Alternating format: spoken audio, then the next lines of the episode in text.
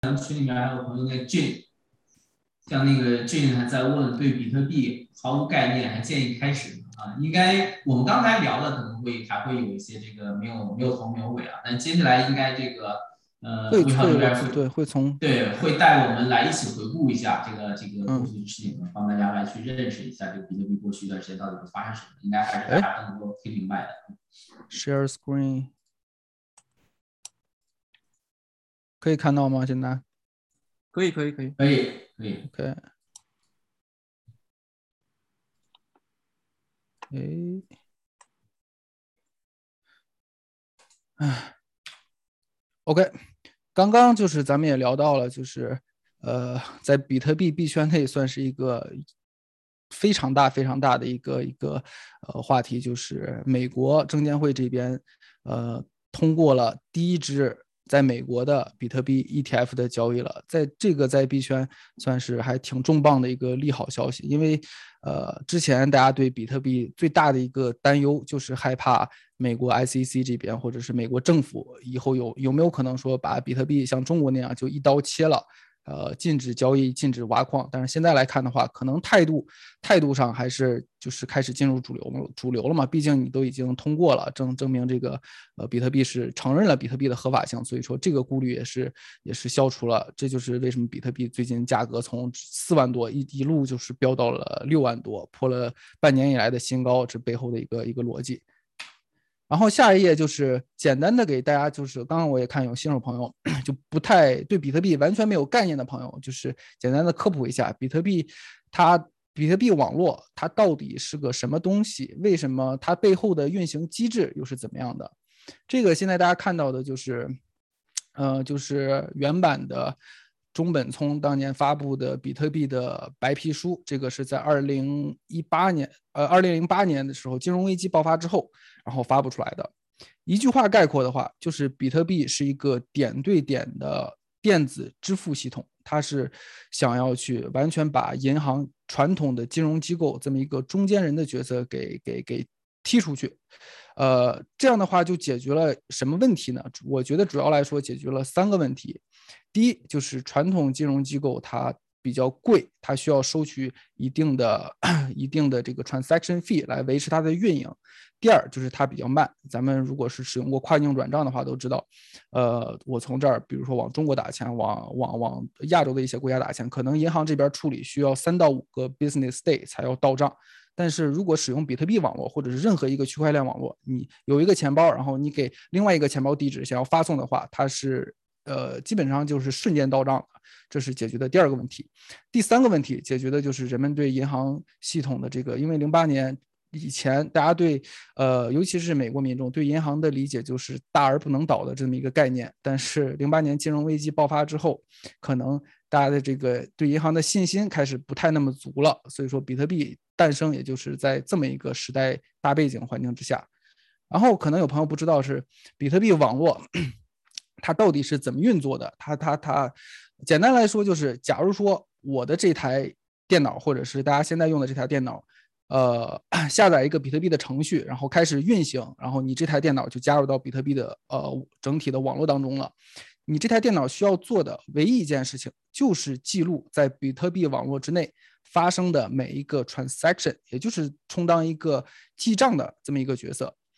但是其他全世界所有的其他成千上百个一起运行的电脑，也是做的同一个任务，就是记账，记记录比特币网络上发生的每一个 transaction。这样的话，就保证了它这个所有的信息、所有的数据不是由单独的一个机构、一个金融机构或或者一个网络网络公司控制的，而是所有的维护比特币网络上的这个成千上百、成成千成千上万的计算机共同。记录着的，这就保证了它的这个去中心化，保证了它的不可篡改、不可回溯，呃，真实、公开、透明，这么这么几个特性，也是比特币能够，呃，能够能够发展起来的一个最核心的逻辑。然后我这台电脑，或者说我在运行电脑的我这个人，就是大家广义上的理解的矿工。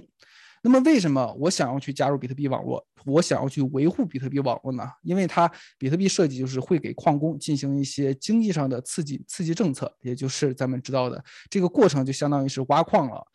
隔一阵子时间，现在应该是每每十分钟，然后全世界所有的矿工是可以挖到六点二五枚比特币的。然后这个钱，这个比特币的，呃，是是是，就是。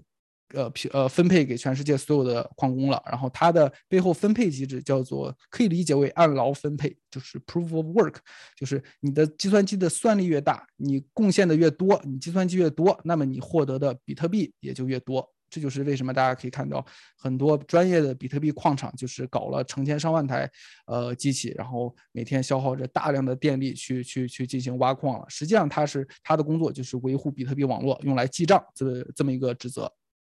这就是比特币的一个一个核心逻辑了。如果有呃哪位朋友还是不太懂的话，也现在或者是最后都可以可以可以可以随时提问。OK，这个 是比特币社区内一个流传比较广泛的一个很有意思的小故事，就是比特币历史上发生的首次和实物的交易，就是在二零一零年的五月二十二号这一天。比特币社区的一个极客用一万枚比特币购买了两块披萨，在当时的价格，这两块披萨是四十二美金。那么到今天的话，这一万枚比特币应该就是 six hundred million，就是六亿美金了。所以说，这个这个事件还是比较具有代表性的。一是因为它是比特币和实物进行的第一次。等价交换。第二，就是因为他是这个这个金额，如果拿到今天的话，那个人可能已经早就财务自由了。所以说，为了纪念这个事件呢，就在每年的五月二十二号，就比特币社区内会戏称这一天为 Bitcoin Pizza Day，也是有一有意思的一个小故事。然后，刚刚咱们就是简单聊了比特币是从何而来的，那么下面可以聊一下它今后要。往哪里去这个话题，这个话题其实脑洞还是开的比较大的。这张图其实是我很早就 follow 的一个比特币社区内的大 V，他对比特币未来规划的一个 roadmap。因为在比特币社区内，所有的极端的比特币信仰者、深度比特币信仰者，他们对比特币的目标、终极目标只有一个，就是让比特币能够代替美元，代替甚至代替全球的所有法币，去实现它作为。全球的一个流通货币这么一个职责，当然了，这中间还有非常漫长、非常漫长的路要走，可能是五十年，可能是一百年，甚至永远达不到。这个大家都，这个咱们都未来的事情谁也预测不了。但是咱们都知道，如果是作为货币，它需要具具备三个属性：第一就是 store value，就是它需要呃有这个价值储存这么一个功能；第二就是 medium of exchange，它需要可以作为一种交换的媒介。第三就是 unit of account，就是它需要可以承担呃价值尺度这么一个功能。那么比特币现在它的位置在哪儿呢？它当然了，它想要实现这这三个目标，在图上也可以看出来。这里是 store value，这是属于是比特币的第一个需要达到的小目标，作为价值价值储存这么一个东西。第二个就是。隔了很远很久之后，价格稳定，市值稳定，波动没有现在这么大了，才有可能充当成为一个呃 medium medium of exchange 交换媒介的这么一个功能，然后再进一步接受度更加广，然后用的人越来越多，价格进一步稳定，有可能达到黄金达到美金这么这么稳定的程度，它才有可能成为 convenient unit unit of account，全球才有可能把它当做货币来进行使用。呃，在一八年的时候，我最早看到的这张图，当时的位置，然后这位大 V 说是差不多在这个位置，就是 we are here，就是，呃，如果让我说的话，我觉得现在，然后在这三年的发展的话，可能是处于这个位置，就是。Between greater education and and understanding，就是民众对比特币的了解的受教育程度，对它接受度越来越高，甚至开始有一些呃 institutionalization，financialization，就是有一些呃大型的呃比较呃前沿的科技公司也开始接受比特币，然后一些很多金融机构也开始提供比特币服务，开始接受比特币，然后甚至有一些投资投资公司开始进行投资比特币其他加密货币产品的时候。今年其实就看到，已经看到这这个这个 呃过程越来越清晰了。所以说，我觉得大概咱们现在处于这个位置，离实现这个 reliable store value，实现一种它的具备价值储存这个功能，还是有一定距离的。因为，嗯，价值储存最最现在大家公认的价值储存的就是黄金嘛，黄金它的现在的市值是，呃，包括实物，包括衍生品，市值总计就是十万亿美金，十个 trillion。那现在比特币的市值也就是一个 trillion 多一点，一万亿多一点，所以说离想要取代黄金，想要达到和黄金一样一样接受度广泛，被人们这个背后的认可度这么广泛，信任度达到这黄金这么高的时候，其实还是有比较长的路要走的。但是也正因为如此，才其实才提供给咱们这些早期去了解比特币、想要去开始研究比特币、对比特币感兴趣的人一个这个投资机会。你可以想一下，如果是哪一天比特币价格达到呃，它的市值达到和黄金一样大的话，那它可能以后的增值空间、升值空间也就不会有现在这么、这么、这么、这么、这么高了。可以看到，它这个当时这个大 V 对比特币规划还是比较清晰的。最早的时候就是 Digital Collectible for Nerds，呃，Cyberpunks，就是对网络上的一些 Nerds 极客，他们就是他们在自己非常小的社区内，呃，一起玩的一个数字收藏品。然后慢慢的。当这个圈子越来越大，呃，认可的人越来越多的时候，就会出现一些投机客或者一些风投，呃，风投领域内的人，然后是想要抓住这个机会的，也开始入场。因为比特币，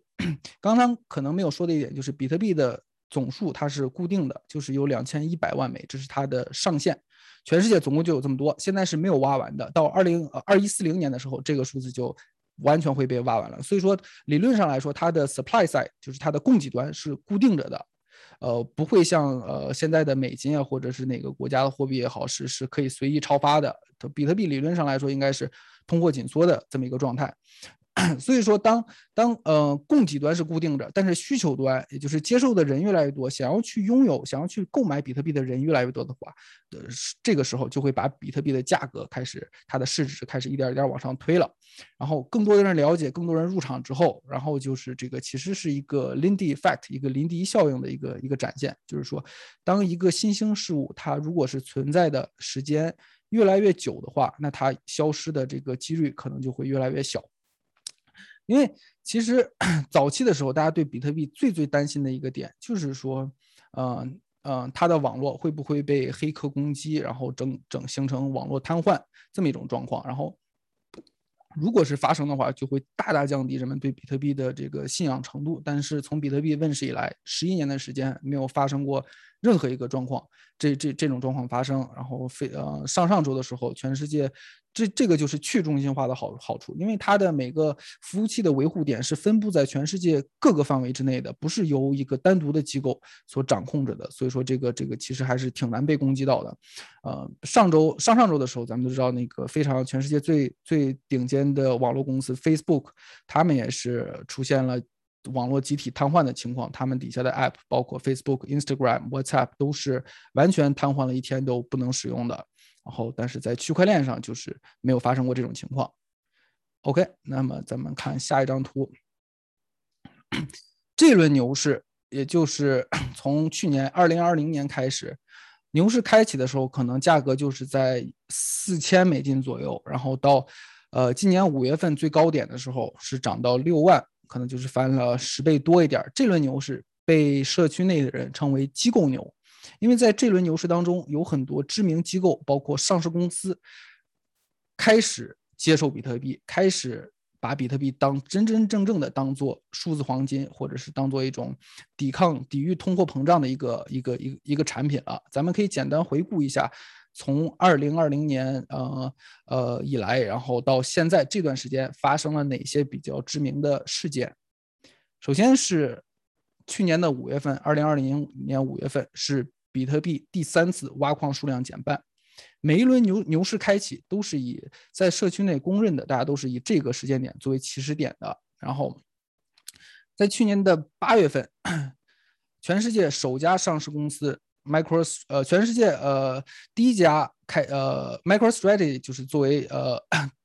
首家全上上市公司开始购买比特币，把比特币加入到了自己公司的资产负债表里。他当时是以不到大概就是九千亿美的呃一枚比特币的水平购买了价值两亿五千美金的比特币，然后用来替代现金。因为都知道，因为这次疫情之后，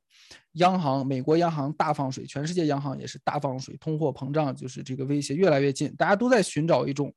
能够抵御通货膨胀，能够这个。跑赢通货膨胀的这么一种投资替代品。然后，所以说现在也就是有很多上市公司，尤其是科技公司，他们的资产负债表里其实是 park 了大量的现金的。但是，如果是去投资国债的话，就是国债是跑不赢通货膨胀，已经是板上钉钉的事了。投资这个 equity，投资股市的话，风险又 感觉是，就是投资股市的话，又又又又不知道投资哪家公司，因为所以说很多公司开始选择把比特币，就考虑比特币是不是稍微的买一点，然后作为抵御通货膨胀的这么一个手段。然后去年十月份，全世界最大的支付公司 PayPal 开始允许自己的所有用户在平台内购买比特币了。同一同一个月份，Square 第二大的支付公司购买了 价值五千万的比特币，加入到了自己的资产负债表里。值得提一嘴的就是 Square 的 CEO，他是 Jack Dorsey，他也是比特币社区内非常深度信仰比特币的一个一个这么一个大 V。他的两家公司，一个是 Square，另外一个是 Twitter，这两家上市公司也是在行业内都是非常顶尖的两家上上市公司了。对比特币，包括整个区块链的推广，也是起到了非常重要的作用的。然后，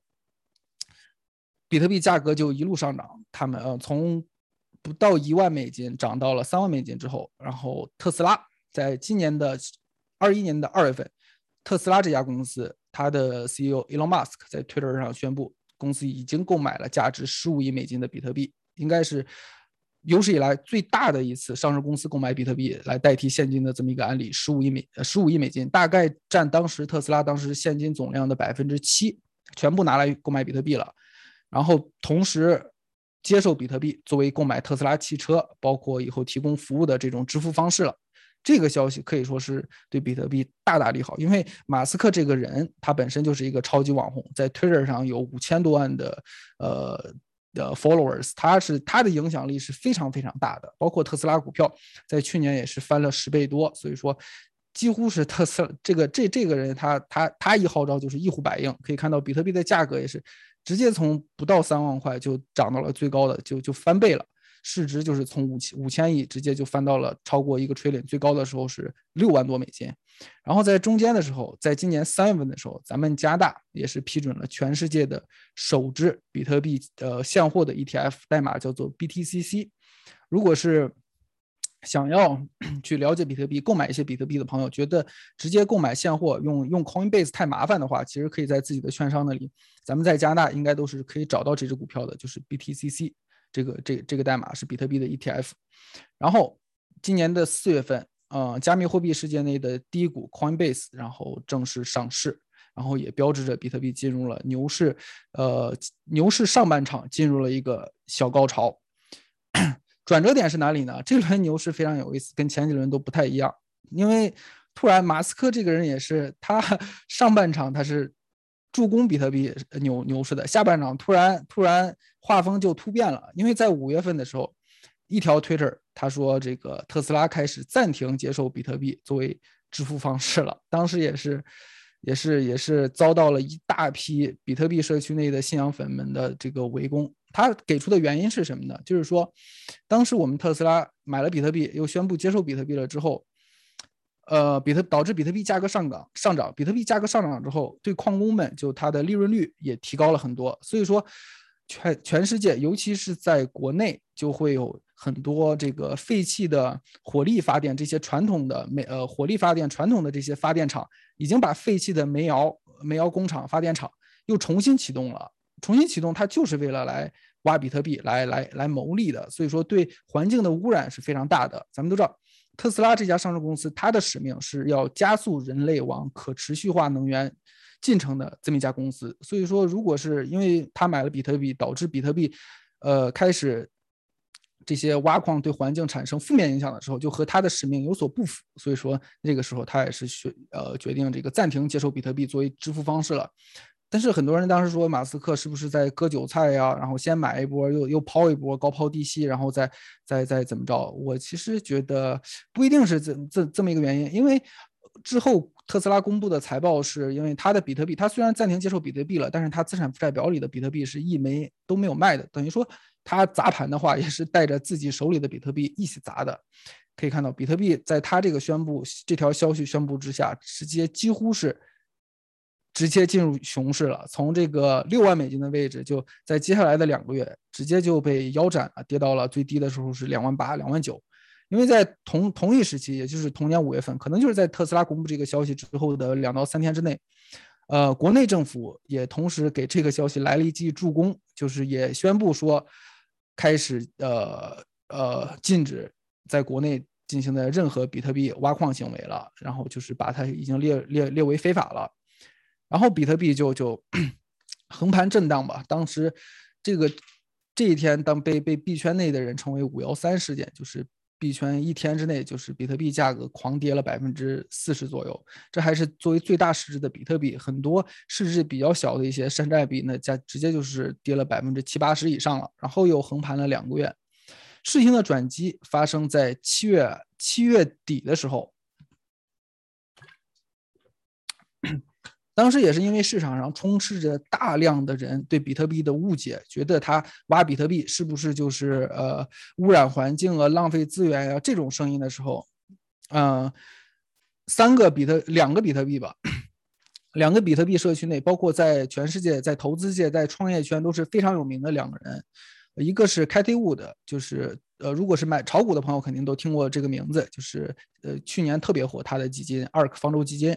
呃。他本身就是比特币社区内的一个呃 OG，一个老炮。他和然后另外一个就是 Jack Dorsey，他们决定两个人一起开会，带了带了其他十几个比特币社区内的比较呃名也是比较有威望的一些人，决定召开一次大会，对对全世界的人展示和他们讲解普及关于比特币的知识，然后和呃帮助他们正确的理解比特币。他们的观点是，比特币挖矿不仅不会污染环境，反而是能够。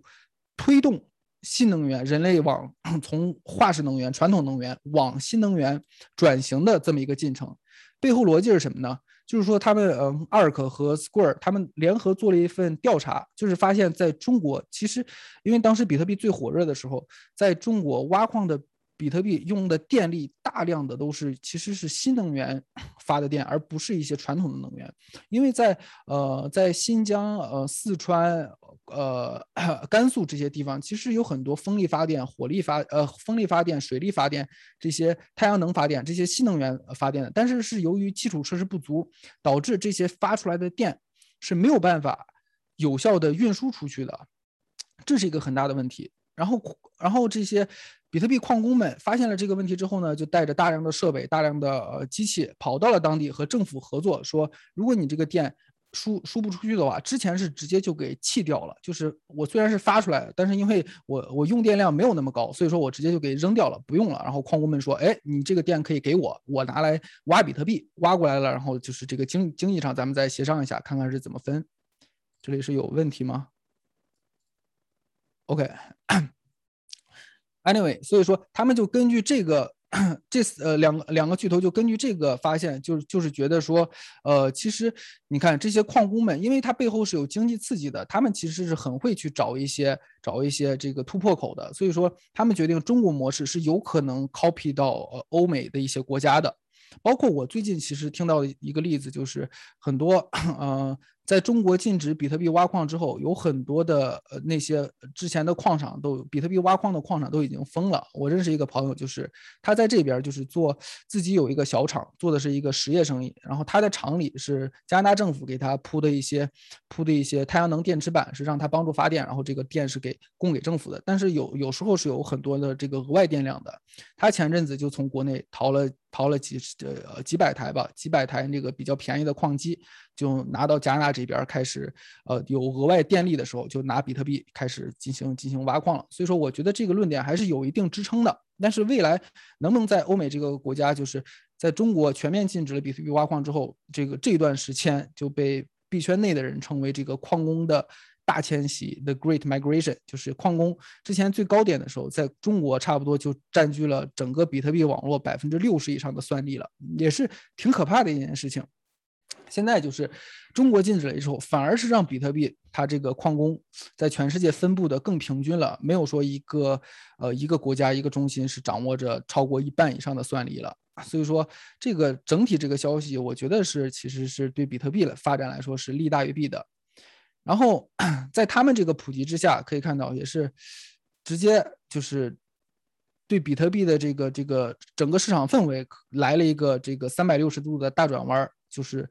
就是暴拉了一波，从大差不多不到三万的位置就拉到了最高的五万二，然后在中间这个时时间对时间之内，九月份的时候，El Salvador 是一个在呃呃南美的一个小国家，非常小，他嗯他们那个总统也是比较年轻，比较气年轻。气盛吧，可能他就突然宣布，国家通过立法，就是要求开始从国家层面上接受比特币作为一个合法的支付手段了。Legal tender 就是在国家整个 El Salvador 已经开始，除了用除了用美金之外，另外一个就是也可以用比特币去购买任何的东西了。这个也是全世界第一个接受比特币作为法定货币的一个国家，也是在比特币内算比特币发展史上算是算是一个比较有代表性的一个一次事件啊。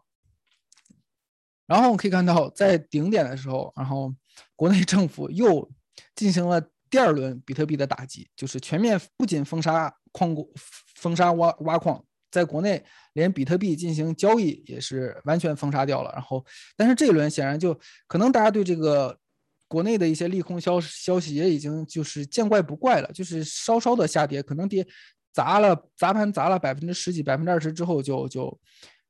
在这个位置，其实也是 砸了之后就，呃，当时有很多币圈里的就是比较深度信仰者，也是觉得这是一个比较好的加仓机会。当时 El Salvador 的总统也在 Twitter 上就喊话说，El Salvador 又买了多少多少枚比特比特币了，就 buying the dip，就是通过这个机会又买了很多。然后最近的这轮上涨，从四万块钱的位置涨到了超过六万，就几乎已经是回到前高了。这轮上涨就是因为呃。对美国，对美国这个，因为现在从去年开始就已经有很多家十来家投资机构，都是已经开始和 SEC 递交申请，想要去上市自己的比特币，呃，包有期货以及现货的比特币 ETF。然后掐着时间算的话，差不多就是十一月左右就会有 SEC 需要对这些机构的一些申请做出。最终的回应了。那么现在的话，基本上这个事情已经已经得到实锤了。就是下周全世界首家应该是 ProShare，呃，申请的，它 ProShare 开发的比特币期货的 ETF，呃，美国境内首家，不是全世界，要要正式开始挂牌交易了。这个等于说是比特币在之前，因为呃两个大国，一个是中国，一个是美国，这两个国家的态度其实还是挺能决定比特币以及币圈未来发展的一些一一个方向的。中国这边现在。态度已经非常明确了，就是完全禁止，不允许，呃，只甚至区块链这个东西就是可能就是不太鼓励发展的，呃，然后这个中国这边，呃，美国这边现在现在看的话，应该是之前的态度可能是不太明朗，甚至是有人怀疑说是不是会禁止，但是现在看的话，OK，既然已经宣布它是合法的了，那就证明比特币可能是正式出圈了这么一种情况。OK。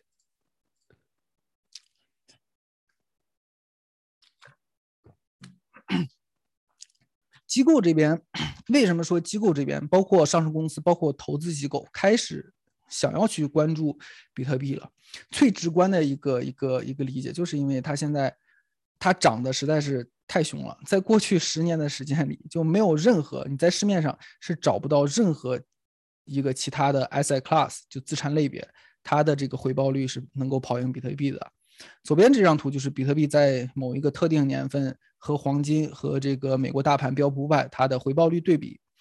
你看基本上很多年份比特币的回报率都是超过三位数的，就是单独一年，二零一一年最高一年就是百分之呃呃将近两百，然后这是每年都是三位数，然后这这两张比较低的就是就是这个 标普五百以及黄金的回报率。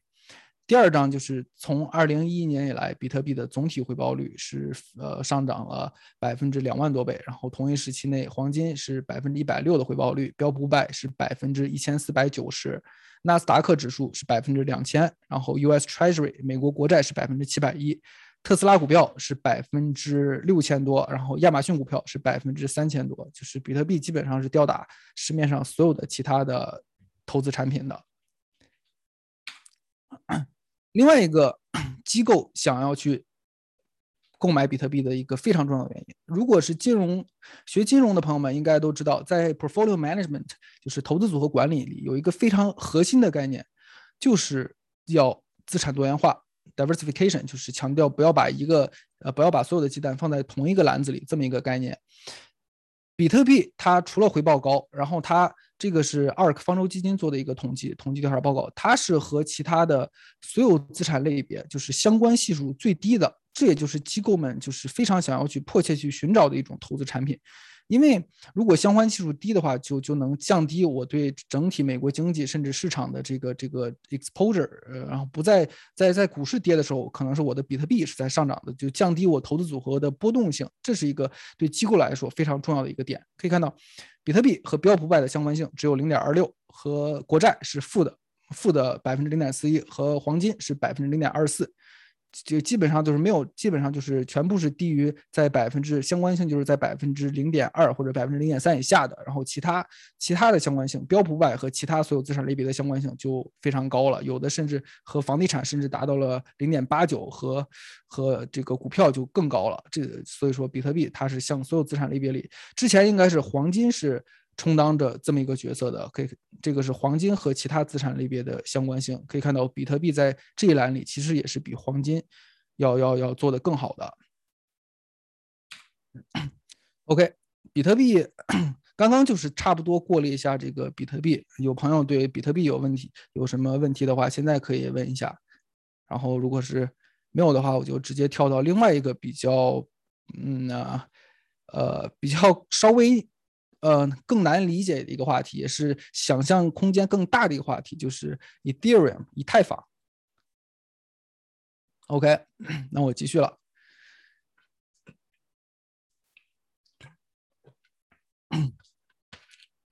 如果说比特币是让 Web 三点零 实现了从零到一这么一个跨越的话，那么我觉得以太坊。就是在这个基础上，让 Web 三点零实现了从一到 N 的这么一个跨越。我来说一下为什么？因为比特币它的功能其实只有一个，就是作为一个呃非常安全、非常可靠的一个一个数字黄金或者是一个支付手段，只有只需要这么一个功能。但是以太坊在它的基础上添加了另外一个一个一个一个东西，就这个东西叫 Smart Contract 智能合约。有了这个工具之后，在以太坊的区块链上，就是可以允许所有的开发人员在以太坊的区块链开发各种你想象、你可以想象到的想想要运行的任何产品、任何程序。大家可以简单把以太坊理解为一个去中心化的。呃，Apple Store 或者是去中心化的一个一个 Google Store，就是任何程序员只要你会写程序，你都可以在以太坊的这条区区块链上去开发你的你的程序，然后让让所有的人这这个开始开始使用你的程序，这个是一个非常非常大的改变。所以说也是可以看到，现在以太坊就是市值第二大的区块链项目，应该是市值现在是呃有个六百个 billion 或者是七百个 billion 左右。可以看到，这是目前为止以太坊的整个生态链是比比特币的生态链要完善很多的。因为比特币生态链上，大家能做的事情就是，呃，钱包，然后然后支付，然后就是转账这些这些功能。然后，但是在以太坊的区块链上，现在有一个非常热门的话题，一个是 DeFi（Decentralized Decentralized Finance） 去中心化金融服务，就是大家现在看到的这个每一个 App，它其实都是代表了一个。银行里一个细分的金融服务的功能，就是银行里能够给你提供的任何金融产品，我都可以通过以太坊的区块链，在在上面开发一个类似的程序，然后监管机构就是我我写的代码，我的代码是公开透明的，任何人都可以去 audit，都可以去验证。然后，但是我背后不需要有人为操作了，不需要有人为的来控制我的杠杆率，或者人为的来给我办呃提供多少利息了。然后，并且我的收益是全部返还给这个区块链维护区块链的矿工的。这个就是以太坊区块链的爆炸之处。一个是现在一个非常大的这个 system，就是它的 DeFi 的 ecosystem。另外一个也是最近非常火爆的一个一个刚刚提出的一个玩法，叫做 NFT。我待会儿会详细讲一下 NFT。然后还有 在以太坊生态链上，还有一些基础设施的一些一些以太坊基础设施上的一些架构，比如说这个非常有名的 MetaMask，就是以太坊上的钱包功能。然后这些 auditors、events、active investors，然后 centralized exchanges、scaling，这些都是以太坊的生态链已经非常非常完善了。所以说这就是以太坊生态链对比比特币的一个一个一个呃创新之处，就是它添加了智能合约。OK，下面我想讲一下最近很火的一个话题，也是一个让嗯让嗯区块链这个话题。呃，区块链这个东西吸引了一大批本身不是币圈内的一个一个玩家的这么一个东西，也是在从去年才开始火起来的一个项目，叫一个一个发明吧，算是叫做 NFT，中文翻译英文就是 Non-Fungible Token，用中文翻译翻译的话就是非同质化代币。这个东西它是什么呢？就是，呃，如果以像一个比特币和以太币这种，就是被称为同质化代币，就是你的一个你你的一个比特币和我的一个比特币本质上是没有任何区别的，就像两两两张钱一样，你的一个你的一美金和我的一美金都是没有任何区别的，就无所谓我我是拿哪一张。但是非同质化代币就是在 smart contract 智能合约的基础之上，我让你的这个你的这个这个呃这个项目这个呃。Smart contract 它是有具有了这个唯一性、独一、独一性，这个所以说这个发明就目前来看的话，被应用在了两个非常广阔的层面上，一个就是任何和艺术品相关的层面上，任何需要和版权有关的这个这个和艺术创作有关的层面上，这个是非常重要的。另外一个就是和游戏游戏相关的这个这个产业上了，待会儿我会我会解释一下。这个是 在今年非常火爆的两个 NFT 项目，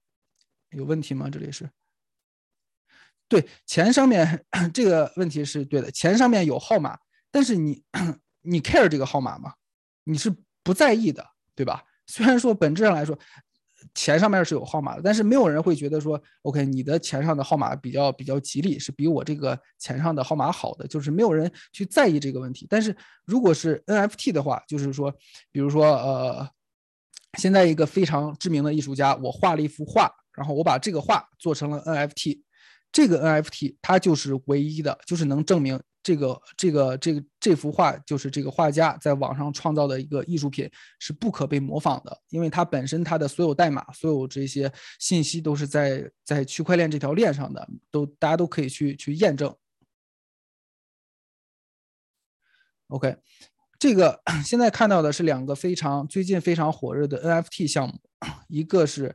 呃算是呃叫做 Crypto Punk 的项目，它是以太坊上第一个。呃，第一个 NFT 项目，当时这个公司是开发出了一万个这个呃叫做 Punk 的这个头像，可以看到，其实呃我是感觉不出来它是哪里好看，或者是有什么艺术的呃艺术上的这个造诣，但是就是就是这么一个 Punk，因为它是有纪念意义，是标志着这个。第一次在在这个通过 NFT 项目开发出来的一个项目，就相当于是给我的感觉，就相当于是可能是人类第一次会使用画笔，然后画出来了一幅画这种感觉。然后这个 NFT 项目就相当于是人类第一次找到了可以在呃网络世界里创造艺术艺术品，但是然后又能够做到我有一个类似于印章的东西，能够确保这个艺术品就是我创造出来的唯一的。一个别人怎么 copy 都 copy 不出来的一个这么一个东西，所以说它的价值也就呈现在这里。可以看到最高的时候拍卖的时候，这一个 Crypto Punk 的头像是卖出了八百八十八个以太币。呃，按呃按当时的市价折算的话，就是这么一个小小的一个头像卖出了二点八七个 million，二点两百八十万美金这这一个天价。然后现在的 Punk NFT。热潮稍微退去了一点，但是现在这个 Punk 它的价格依然是非常高的，地板价大概就是在一个也要一百个以太坊以上，就是差不多几十万大几十万美金了。然后，但是在 Punk 群体内就又有一个非常的有意思的现象，就是你呃 Punk 群体内的人差不多就一万个人拥有一万个这个这个 Punk 头像，他们在 Twitter 在任何的社交网络上都是非常自豪的去使用这个头像的，觉得如果我用了这个头像，就是代表了我的身份，我是拥有这么一个。呃，代表了一个我身份的象征，我就是这个群体之内的一份子了。所以说，他们也在不停的推广。第二个就是这个第二个项目，也是算是 NFT 项目里呃火热程度以及价格排名第二的，就是这个呃无聊的猴子。这个项目的价格差不多也是在嗯地板价，现在应该也是在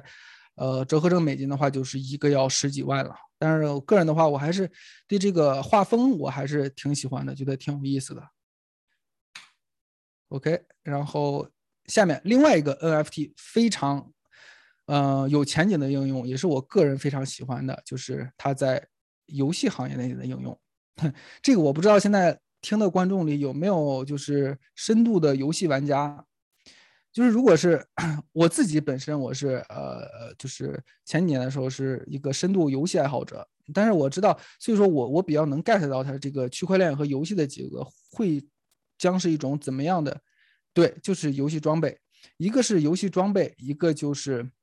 因为现在你知道，大家玩游戏的人都会，不管是买皮肤、买装备、买属性，这些氪金玩家们，但是他们面临的共同一个问题就是，哪怕我对这个游戏再喜爱，但是游戏里的这个东西其实都是属于一个这家公司，他去给我。开发出来的，然后我的这个所有权本质上也是属于这家公司的。虽然说有些游戏的装备也是可以在，呃，可能是游戏本身内的一些呃交易市场里在进行出售，但是本质上还是属于这家公司的。就是如果是这家公司倒了，或者是这个游戏不再火了的话，那我这个里边我之前不管是氪了多少的钱，都都等于说是对，而且通胀可以通通胀，就是这家游戏公司我想要去。发行多少的装备，或者说是我这个装备我感觉已经不太火了，我再去另用另外一个装备去替代它，这些都是本质上是由这个游戏公司来操纵着的。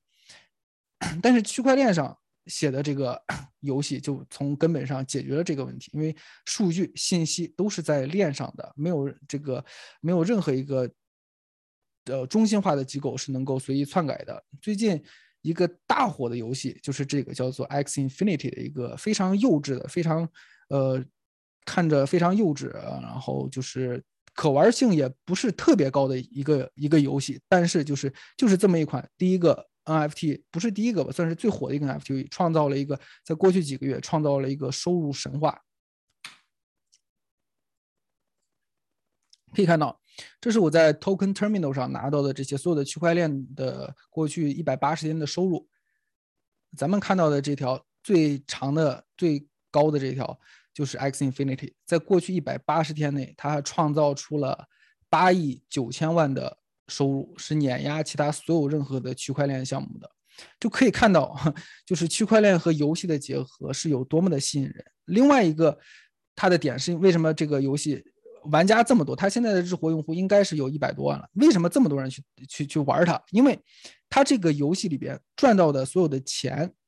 就是呃呃，玩家在游戏当中，不管是买装备也好，或者是支付，或者是传发生 transaction 需要支付给呃这个这个这个这条链上的一些费用，它是通通百分之九十五的这些费用是返还给玩家的，而不是说，比如说我腾讯我开发出来的王者荣耀，通过这款游戏赚到的钱，哎，我腾讯我自己。拿到自己的腰包里了，然后可能就是呃，作为一家公司，它满足的是最大程度的满足的是这个股东的利益。但是这个区块链上的游戏，因为它是去中心化性质的，所以说它就是可以保证了没有一个特别大的这个大股东在背后，它是可以最大程度上把我的所有收入都返还给这个玩家的。玩家可以真真切切的在游戏当中做到这个边玩边赚钱的这么一个概念。它这个赚的钱也是就是是加密货币，是可以直接。达到了加密货币，甚至装备的话是可以直接换成加密货币，然后在交易所里换成美金的。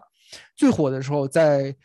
印度尼西亚、东南东南亚、马来西亚这这些国家是有很多上班族，就是直接就辞掉了。自自己之前的很好的工作，就是全职来玩这款游戏了。因为因为这个游戏就是我玩，我在享受这个游戏的同时，我还是可以赚钱的。最高的时候，他的工资应该是可以达到差不多两千美金一个月。然后和东南亚的薪资水平相比的话，这个工资就是相当于当时在当地的一个这个。比做的比较好的中产的一个码农的这么一个收入，所以说也就是为什么区块链和游戏的结合依旧是具有这么具有颠覆性。我个人是因为我本身是个游戏玩家，所以说我对这个行业是非常看好、非常看好的。呃，但是 X Infinity 这个游戏也是因为我错，我是呃错过了它涨幅最好的，而且我我我没有自己去玩这个游戏，所以说我可能之后就会更加专注于去找这个领域内去，因因为在未来的几年内这个。一家公司一款游戏成功了，肯定会有无数的游戏公司想要去进军到这个赛道里，所以说我觉得这个行业内，嗯，机会还是挺多的。最后我看看问的是什么问题。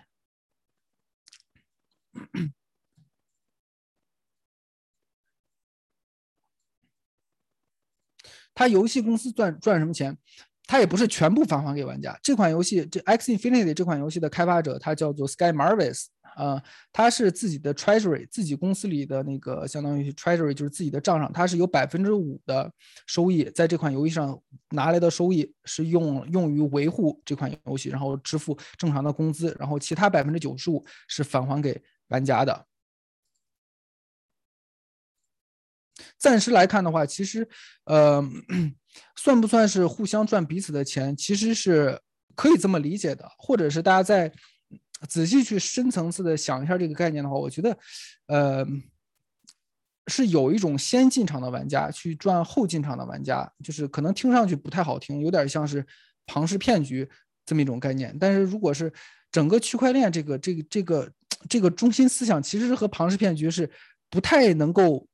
界限我觉得是非常模糊的。你看，包括是比特币，对，其实如果咱们金融领域的很多东西，很多东西，如果是抛开去解释的话，都是可能和庞氏骗局是不是有那么一点关系？当然是这是我个人的一点一点想法。你像比特币，呃，那些早期进场的人，可能几块钱、几块钱、几呃十几块钱买买到比特币的，他们的获得的这些。大笔大笔的收益，其实都是被后后进场的那批人给给推上去的。但是这个事情有意思的一个点就是，可能从哲学、从经济学上去去探讨一个话题了，就是说，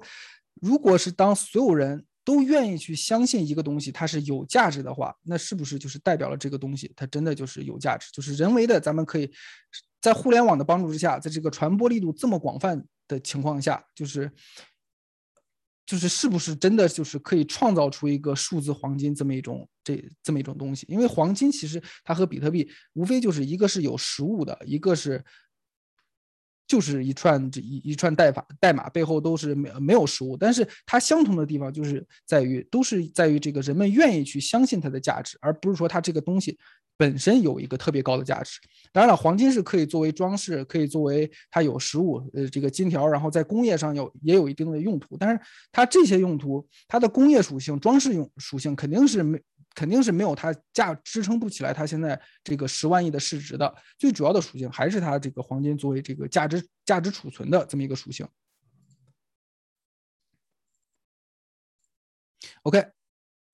然后。这个就是我刚刚说的 X Infinity 这个 这个游戏的，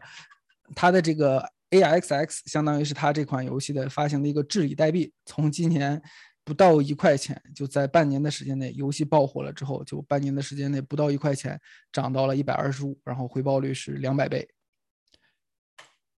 OK，差不多呢。以上就是关于呃，咱们聊了比特币，聊了以太坊，然后聊了最近在以太坊上、以太坊上非常火爆的 DeFi，然后以及呃 NFT 和艺术品和这个呃游戏行业的结合。最后呢，总结出来，区块链另外一个吸引我的地方就是全世界有很多很多的聪明钱，包括聪明的人，这个程序开发人员，他们是不停的涌入这个市场里去。每天有无数的这个人在想要去，我能够利用区块链去做点什么？我能不能把我现在的行业、把我现在的公司、把我现在这个商业模式也放在区块链模式上，让它成为一种去中心化的，这个人人都可以做到这个呃透明、去中心化，然后公开透明这么一种这么一种程度。所以说，如果是一句话让我对区块链进行一个总结的话，我会说。互联网的在互联网的时代里，呃，互联网最大的对于人们最大的改变是，相当于是让人们可以呃更低、更快捷的完成信息的传递。那么在区块链在互联网的基础上，区块链实现的就是让人们更快、更便捷的进行信任的传递。这个是我对 Web 三点零，也就是区块链这么一个理解。那以上就是今天的全部内容了。现在如果有问题的话，都随时可以提问。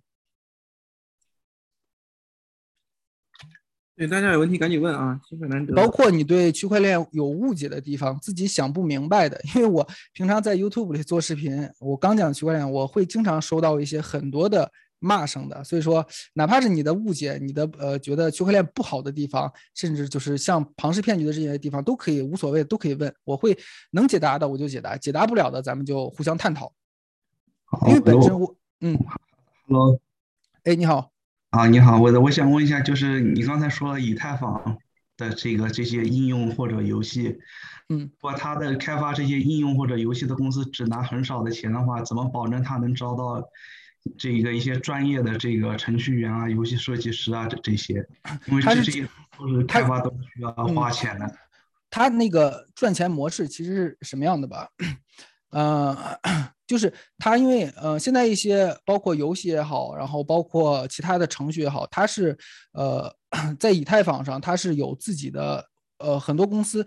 一第一它是早期的时候，如果这个项目非常好的话，它想做大做强，肯定是会有一些其他的场外资金、一些风投 VC 呃去去给它做一定的扶持。帮助他去把这个项目做大做强，就像很多创业公司一样。因为我现在是在这个 VC VC 里，就是专门负责区块链项目的，所以说我能看到一级市场里很多已经有大量的聪明钱在往这个市场里涌进了，就是说想要把这个项目给推起来。推起来了之后，他能做的就很多了。包括发行自己的代币，然后让这个所有的用户或者是购买代币的人成为股东，成为这个项目的股东。发行代币的意思其实有点像什么？就有点像是咱们在二级市场上一家上市公司，我去发行了我的，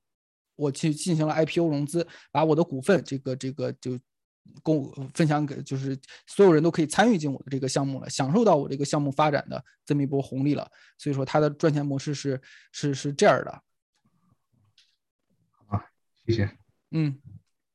然后你你怎么你你怎么看待就是现在很火的一个叫做元宇宙的这样一个概念 Metaverse？我个人 我个人是 Metaverse 可能就是很多人我能想象到这么一个时代的来临，但是我说实话我不确定现在这个时代会有多久。我个人是很期待很期待 Metaverse 有一天能够能够到来的，因为我自己本身就是一个。之前是一个深度的游戏玩家，然后这个之前看那个斯皮尔伯格的那个电影《头号玩家》，基本上就是描绘出了一个 Metaverse 元宇宙的这么一个情形，所以说我是很很期待的。但是我我我感觉现在的技术实力，然后基础设施啊这些，可能离这个还有一阵子。Facebook 它的 CEO 那个 Mark Zuckerberg 他说的是目标是五年之内去去去去完成 Facebook 往元宇宙的这个转型，但是我觉得有可能时间会更长。包括以太坊的创始人 Ethereum。他最他对以太坊最大的期待就是希望能够让以太坊这条区块链作为元宇宙最底层的一个 blockchain，作为它的 infrastructure，这是他最大的目标。所以说，元宇宙这个这个这个进程，我觉得是早晚有一天咱们可能会会会进入到元宇宙里来。谢谢。OK。呃，我有一个问题想问您，就是您之前讲到那个自己的 initial coin offering ICO，那它这个跟这个 IPO 的主要区别在哪里？还有就是有没有什么 regulatory requirement？是那现在可能现在可能不叫 ICO 了，就是 ICO 好已经被全面禁止了，因为当时在一七年 I ICO 的时候，就大家已经就是很多项目压根儿就没有项目就就开始发币了，最后发现是一场。骗局对吧？就是我发了币，但是我我钱收到了，但是我压根儿底底下就没有这个项目，等于说就是圈圈一波钱就跑路了。现在已经不就是没有 ICO 这个这这这个概念了。就是现在的大多数的玩法就是一些公司刚开始在区块链区块链上开发程序，然后如果是这个程序可以做做好的话，我就去找 VC 融钱了。然后呃发币的话，可能一些现在因为大家对普遍对区块链的呃教育程度。会有一个很高的理解，就是你一些，然后山寨币，现在大概有五千多种乱七八糟的山寨币。就是你如果是发一个山寨币，呃，就是没有交易所去帮你推广 ICO 的话，你是融不到钱的。就是韭菜们也已经变得更聪明了，没有那么难割了。你不知名的人去发一个 ICU 的话，你是根本一分钱都融不到的，就是这么一种情况。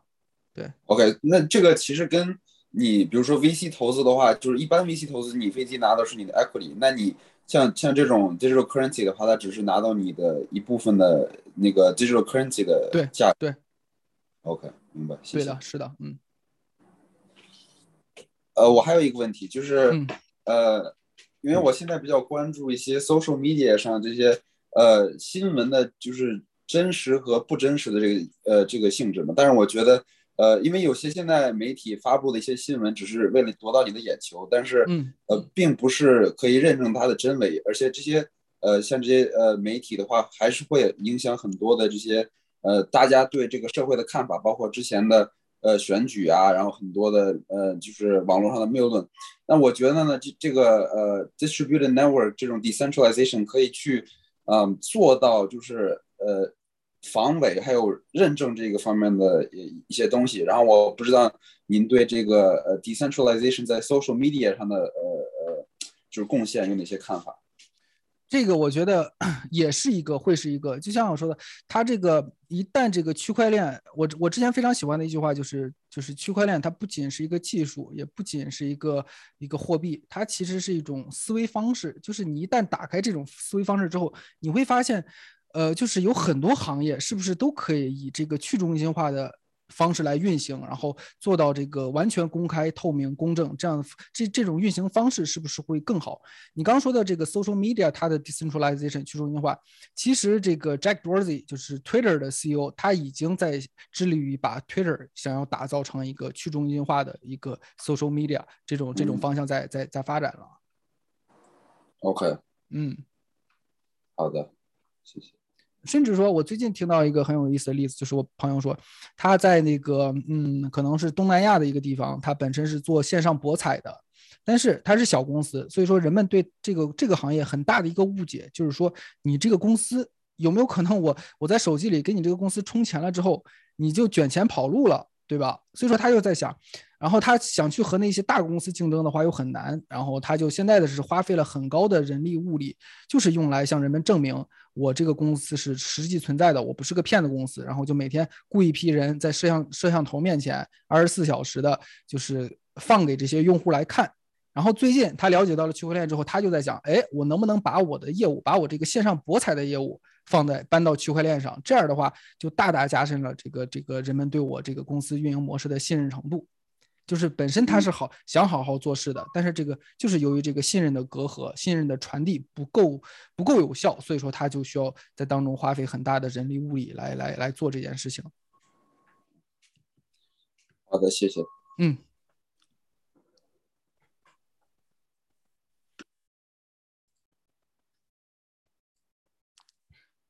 OK。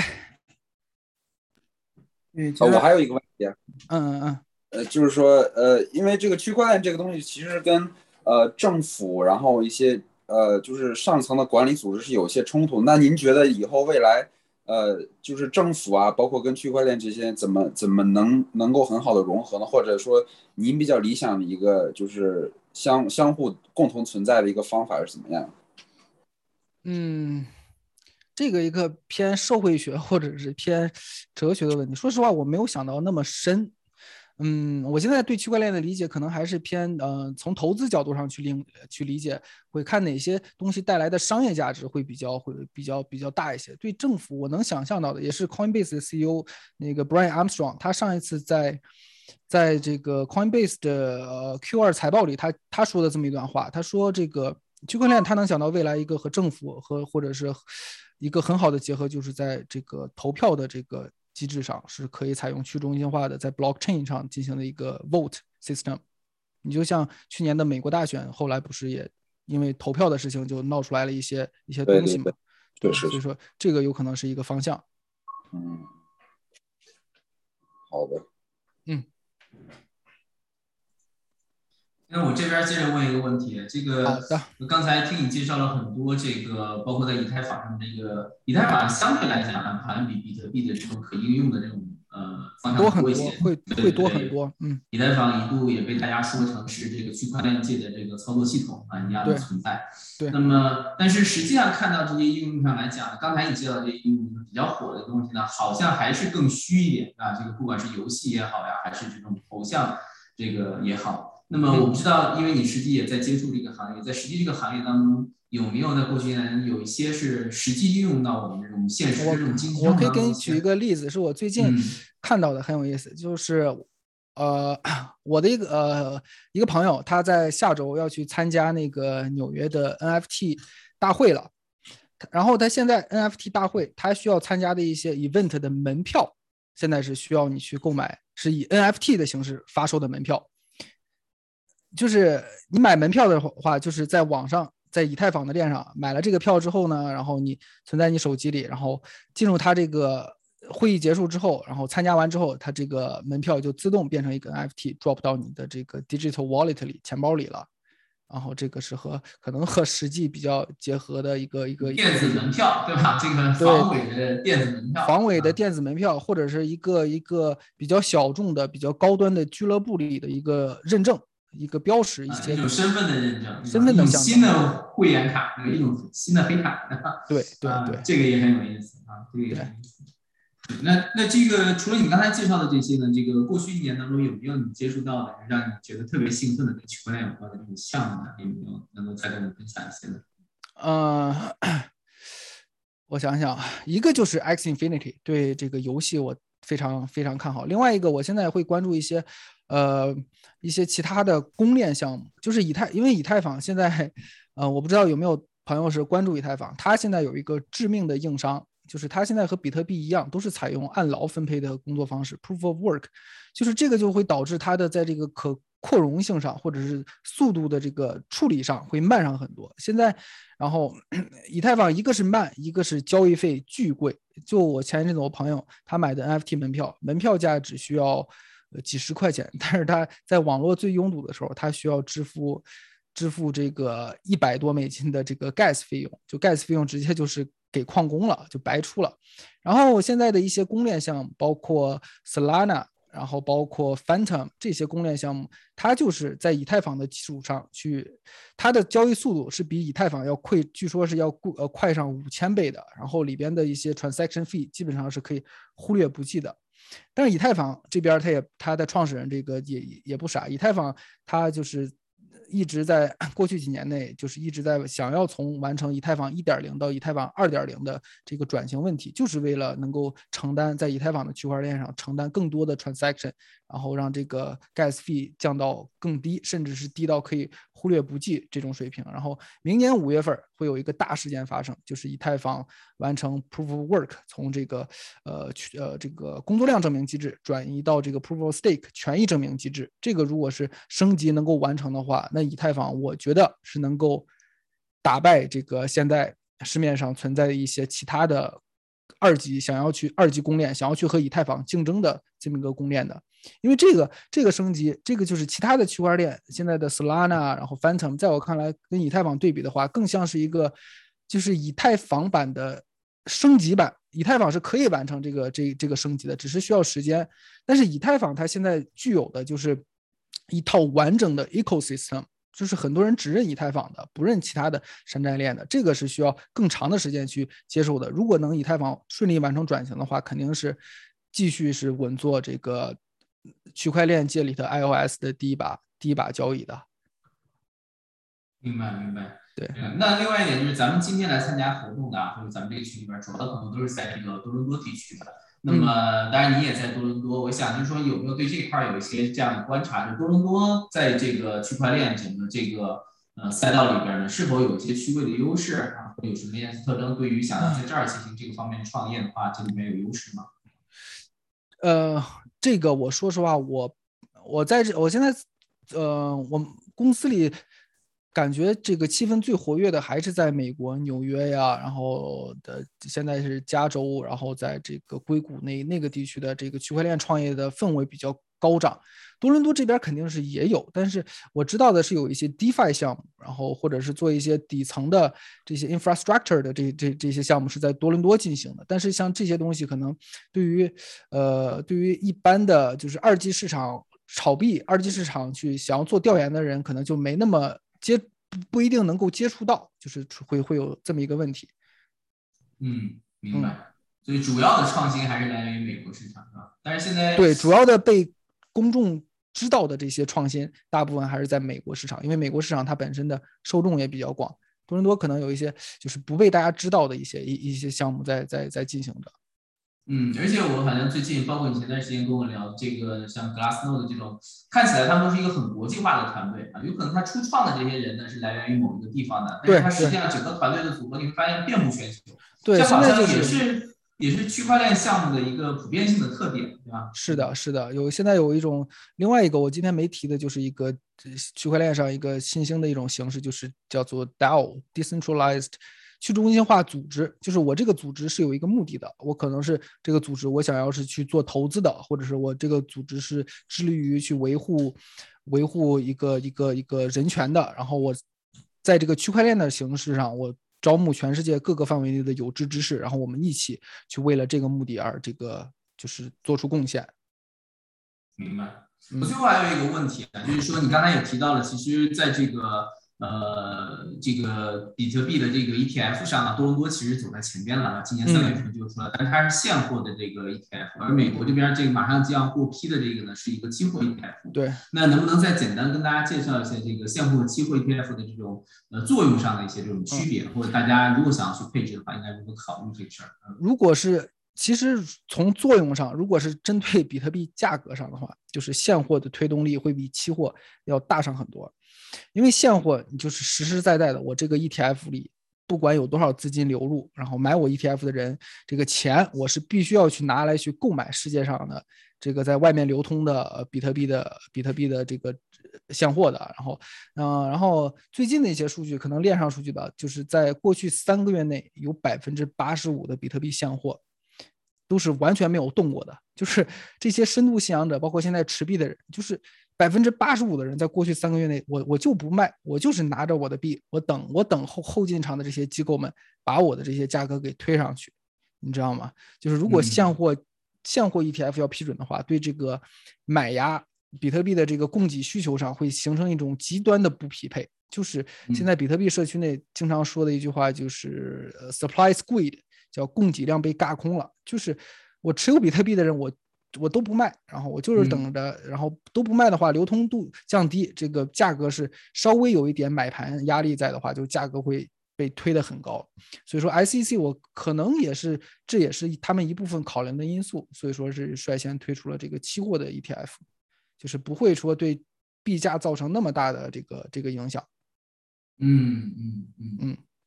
那这样是不是期货类的 ETF 也会让整个交易市场会变得更活跃一些、活跃一些呢？因为刚才听你讲这种情况的话，它的流动性是不是会变得这个？如果大家都持币多方的这样一个状态啊，流动性是？对，但现在现在是持币不动，但是，嗯，这每个人心里都有一个筹，都有一个这个目标价，对吧？你你现在六万的时候，四万的时候我不想卖，六万的时候我不想卖，那八万、十万了，我也有可能。总有忍不住的时候。对啊，哪怕是最深度的这个信仰者，我涨到。涨到多少钱了？那我可能也是也是要卖的，对吧？没错，是对。哦，非常感谢，我觉得这些问题没有没有，今天还挺开心的，因为我也是受益受益非常多。没有，我也能练练这种这种临场 直接讲的这种能力，挺好的。哎，那个，呃，我这边就问个问题啊，就是可能对于炒币的人来讲，你怎么选择一个靠谱的交易所是个挺挺重要的事。这个建议。我觉得现在的交易所就是都还挺，就是都还现在的交易所已经不像之前的，都还就是像 Coinbase 已经是一家上市公司了，然后还挺靠谱。但是它的 App 是真的很难用。然后或者的话，你如果炒币，你不打算说用一些币去做一些 DeFi 的话，你其实你直接买比特币 ETF 是最容易入门的一种方式。就是我在我股票账户里买了就可以了，但是你你如果是想要去深度研究一下这个币怎么玩，我在钱包之间互相转一转，我拿我的币去做质押，然后去拿赚取一些利息的话，你可能需要申请一个 MetaMask 钱包，然后去去做一些，呃，现在有一个那个 Uniswap，他们是 decentralized exchange，叫做 DEX，就是你可以在上边研究一下是怎么玩的，也挺有意思的。如果建议的话，我会建议就是 ICC 批准的这些 ETF 是最靠谱的，然后溢价也不会有那么高，就是呃基本上可以溢价可以忽略不计了，就相当于是买比特币。嗯，如果是纯博这个收益的话，就是相当于买比特币本身的。其次的话就是就是 Coinbase，然后加拿大本地咱们的 Wealthsimple，还有一家叫 CoinSquare 的，也也也也都可以用。嗯，OK，嗯。好看，其他人还有什么问题吗？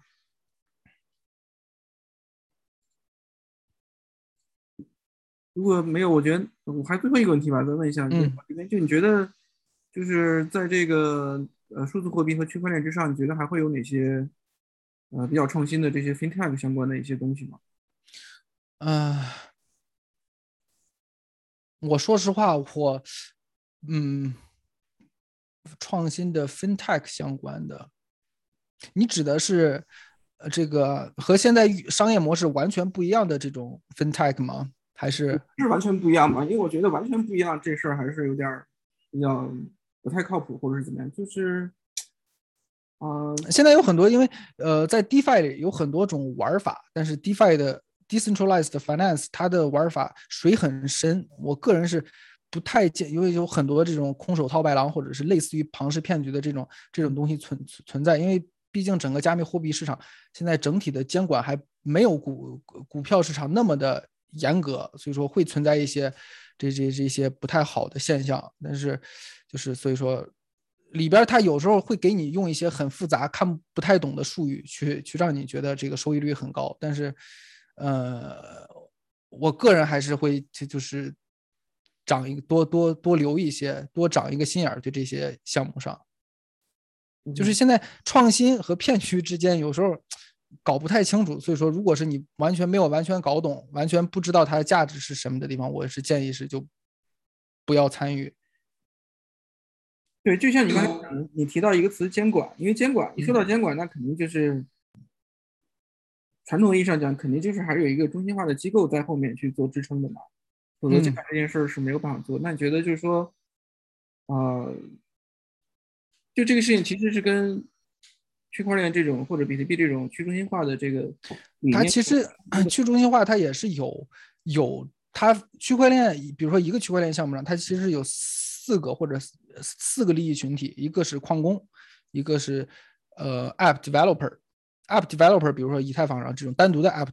developer，但是还有一个。Stakeholder，他是以太坊整个链的团队，去负责升级以太坊区块链，负责维护以以太坊区块链的这个一个团体，就是以太坊来说，就是 Vitalik 创始人，他底下会有一个一个一个一个 team 来负责运行，然后另外一个就是，呃，他们是负责领着这个区块链往往往往前走的，然后如果他们决定说，呃，OK，我要升级到一点零，升级到二点零了之后，然后是然后。应该是他们先进行一个提案，然后让整个以太坊的矿工们一起投票，超过百分之五十一的投票之后，觉得这觉得这是一个好的提案，然后这个提案才能通过，然后大家一起去呃升级。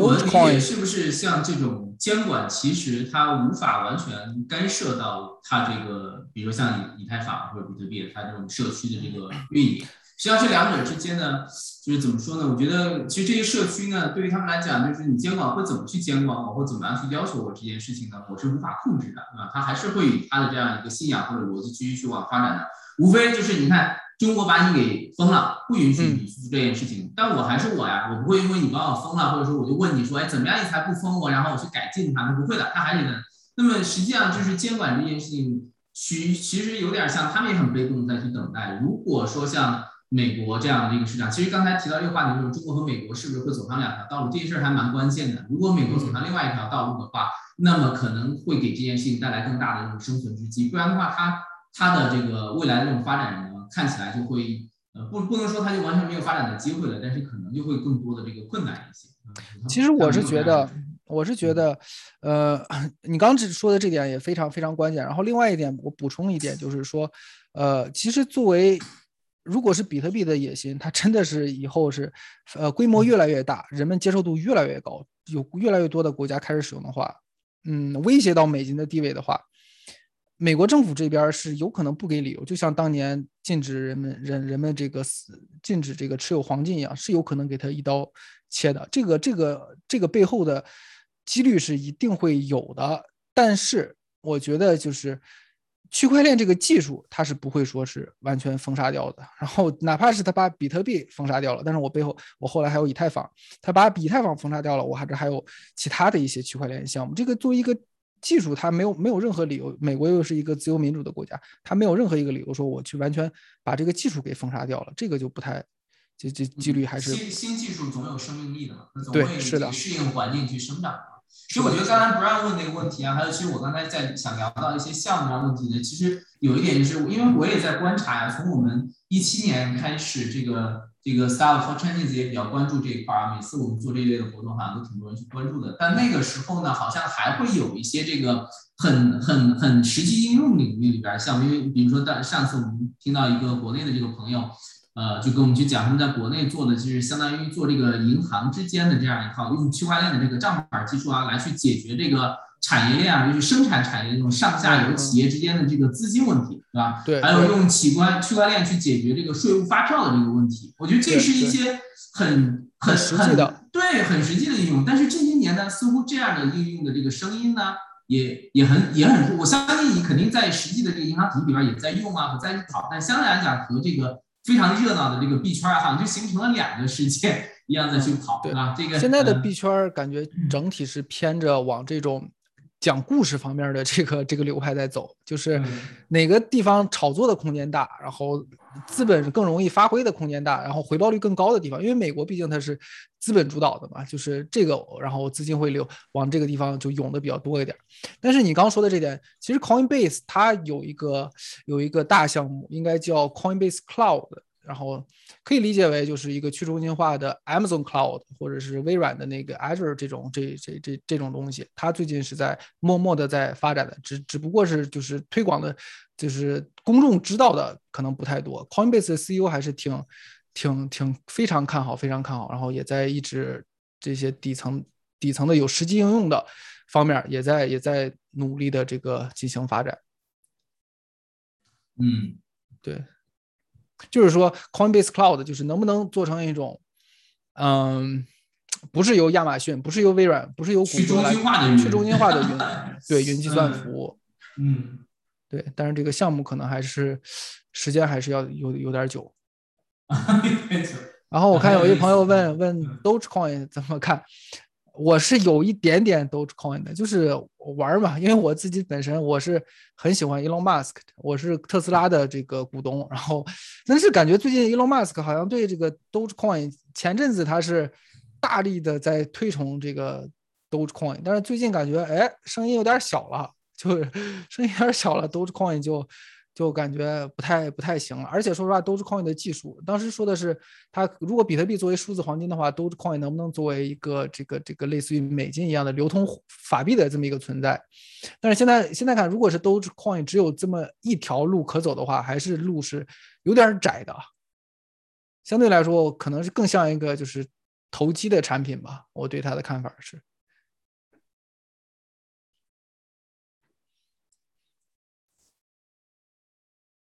OK，那还有什么问题吗，各位？嗯，机会难得啊，这个大 V 在，肯定是没有没有，咱们在群里什么时候有任何问题都可以加我微信，然后随时随时可以问。嗯嗯，大家也关注一下这个魏浩的这个 YouTube 好的好的，谢谢。北美韭菜日记，北美韭菜日记，对我也是个入刚入币圈的新韭菜。大家一块儿一块儿学习，这个市场变化是非常快非常快，一起学习，一起把握这个投资的机会。对，这是一个不得不关注的一个领域啊，因为多少有一点已经起势，对吧？这个尤其是之前这一波跌下来，平静了很长一段时间之后再起来这一波呢，明显你会发现参与者的这个完全不同了。之前你感觉像是这个大众洗地。这一轮明显，你感觉这些机构啊、大 V 啊纷纷入局的。你可以去看那个有一个挺，你可以去看 Google Trend 上关于 Bitcoin、Ethereum 包括 Blockchain 的搜索就很低很低。现在，因为 Google Trend 反映的就是普遍就是大众去去关心程度，你知道吗？等于说这轮这轮现在大众的兴趣点还没有起来，都是这些机构们在在进场在托盘，把这个价格给托起来了。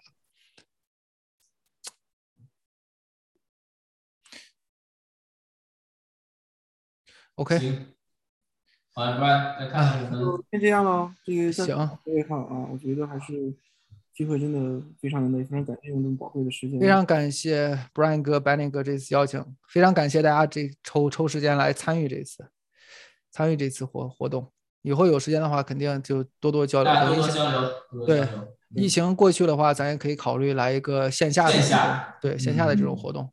没错，咱们这个 Style for Chinese 很久没有搞线下活动了。之前碰见有几个老粉丝还还在说，大家更喜欢这种线下原来的这种气氛啊，线下参与参与度会更好一点。嗯，就希望明年咱们有可能能重新搞一搞啊。对，是是是，好吧。好，今天那今天这样，好，谢谢大家。OK，好的，嗯，拜拜，周末愉快。嗯，不客气，不客气，拜拜。嗯，拜拜。